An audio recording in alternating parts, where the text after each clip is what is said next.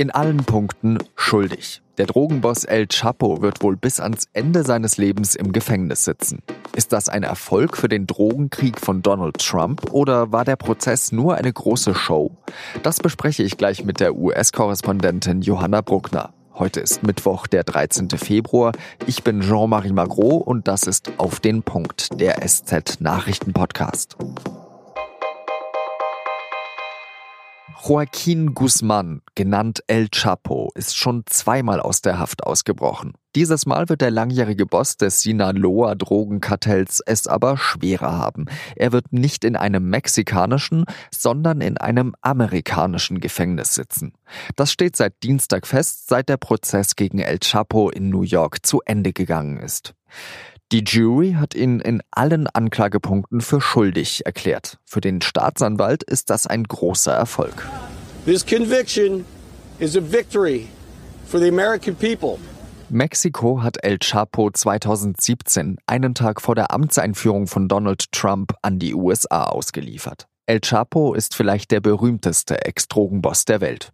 Bei Netflix laufen gleich zwei Serien über sein Leben. Und dass es darüber einiges zu erzählen gibt, das ist auch in dem Prozess gut rübergekommen. 56 Zeugen haben seit November detailliert geschildert, wie El Chapo seit den 80ern tonnenweise Kokain, Heroin und Marihuana in die USA geschmuggelt hat. Mit Autos, Lastwagen, Zügen, Flugzeugen, Hubschraubern, Fischkuttern, über Tunnel an der Grenze oder sogar mit U-Booten. Konkurrenten hat El Chapo ermorden lassen. Polizisten, Juristen und Politiker hat er bestochen. Die Staatsanwaltschaft hat außerdem insgesamt 14 Kartons mit Beweismaterial vorgelegt. Gewehre, Bazookas oder auch eine Chili-Konservendose, in der Drogen geschmuggelt worden sind. El Chapos Verteidiger ist trotzdem unzufrieden mit dem Prozess. Do I think it was a fair trial? No. We wouldn't have objected um, at all if we thought the trial was completely fair. El Chapo sei nur eine Trophäe für die US-Regierung in ihrem Drogenkrieg, sagt der Verteidiger Jeffrey Lichtman.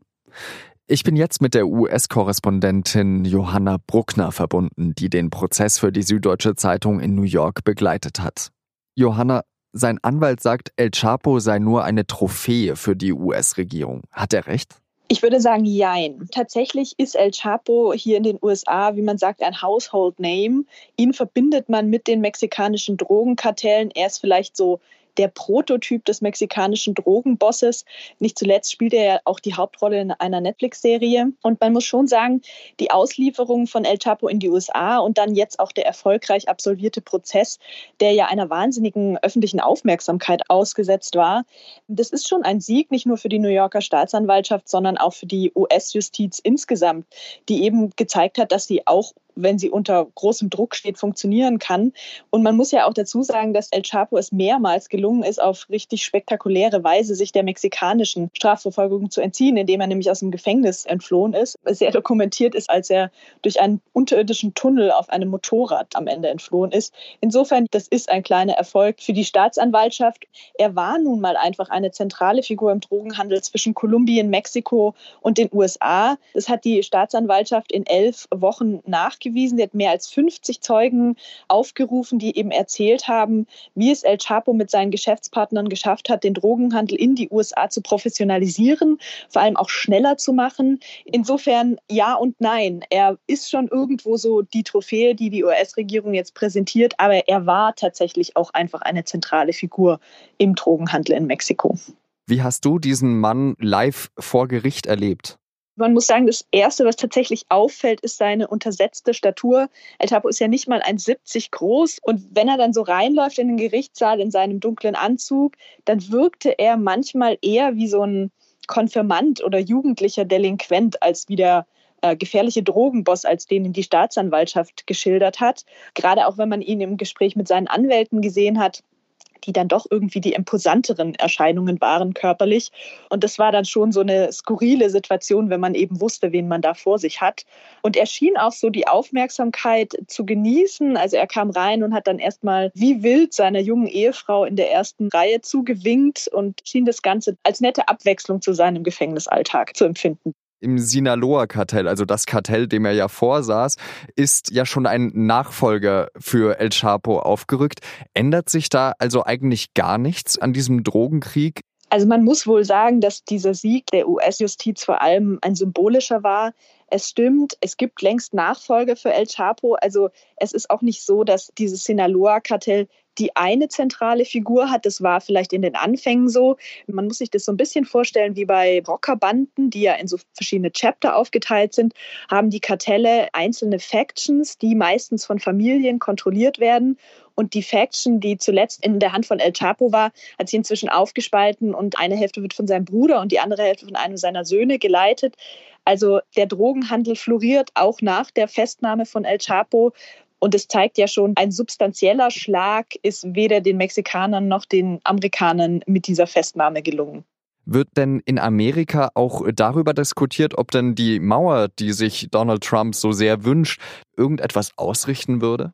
Der Präsident selbst hat ja zuletzt mit genau diesem Argument geworben. Er nutzt aus, welche öffentliche Aufmerksamkeit in der letzten Woche auf diesem Prozess lag. Denn im Prozess selbst wurde ganz deutlich, dass eine Mauer gegen die Schmuggelwege, die El Chapo und das Sinaloa-Kartell und die anderen etabliert haben, dagegen könnte eine Mauer nichts ausrichten. Er nutzt ja nicht nur den Landweg, sondern auch den Wasserweg und den Luftweg. Und dagegen kann eine Mauer dann nichts ausrichten.